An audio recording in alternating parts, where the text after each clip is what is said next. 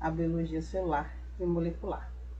E para falarmos de biologia celular, né, a gente tem que lembrar que o nosso iníciozinho, a nossa introdução será relacionado à célula.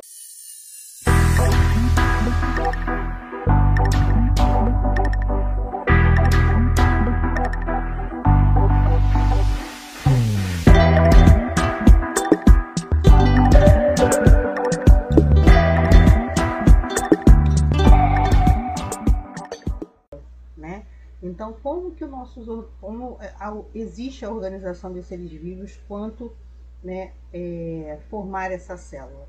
Né? Então, nós vemos aqui que de uma dimensão maior para uma menor, eu tenho estágios, né? Até dar origem a essa porção menor. Né? Então, a gente tem, vive num planeta, esse planeta existem vários ecossistemas, dentro desses esses ecossistemas Existem diferentes tipos de comunidades. Dentro dessas comunidades, diferentes tipos de população. Essas populações né, vão ser formadas por determinados e diferentes tipos de organismos. E, além disso, esse organismo ele terá um sistema. Cada, cada organismo, né, fazendo parte de diferentes tipos de população, terão sistemas diferentes. Mas dentro disso, por mais que sejam sistemas diferentes, eles vão ser constituídos por órgãos, tecidos e as nossas células. Né? E dentro dessas células nós temos estruturas ainda menores que elas, né? que são as estruturas que compõem essas células, que a gente chama de orgânulos. Né? Dentro dessa célula, a gente vai ver que tem diferentes tipos de estrutura com diferentes tipos de função. E cada célula, diferente tipo de célula especificada, nós temos funções diferentes também no nosso, no nosso corpo. Né? Partindo de uma, uma estrutura menor, né, temos a molécula e o átomo. Né? Então, no nosso foco vai ser aqui as nossas células. Nós temos que lembrar que todo organismo tem uma composição química, né? nossas células também. E a gente não pode esquecer disso. Então, nós temos dois compostos né, que fazem parte dessa composição química, que são os compostos inorgânicos e os compostos orgânicos.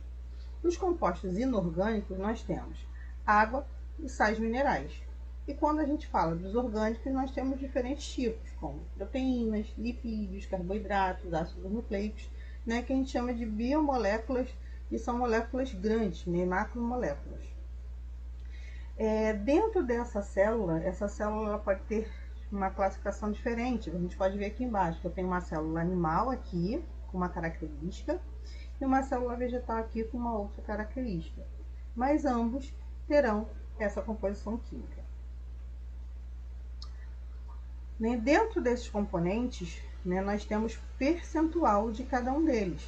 E observando por esse gráfico em pizza, nós podemos ver que a água é o componente né, que tem mais quantidade no nosso corpo.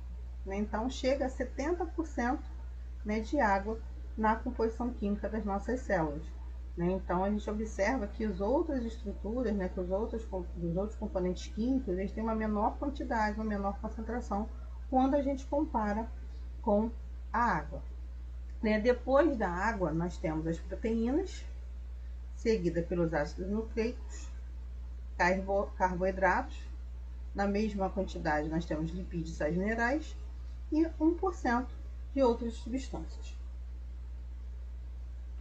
Quando a gente fala de, de água, né, que é o componente inorgânico né, que tem um quantitativo maior, a gente tem que lembrar que ele é, faz parte de cerca de 60% do corpo, do peso, do nosso peso, né?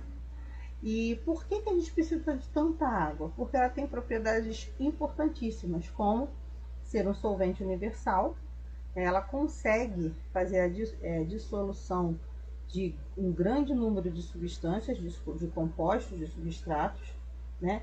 E também permite, né, que haja nessa, nessa solução, né, nesse solvente, reações químicas que acontecem a nível intracelular. Além disso, ela é relacionada, está relacionada também com calor específico elevado, onde nos protege contra as variações de temperatura que às vezes acontecem de forma brusca, né? Para gente que a gente não tenha nenhum tipo de lesão celular. Às vezes acontece, como é o caso de algumas pessoas que têm uma paralisia facial por conta né, de um choque de temperatura, quem sabe que acontece, né?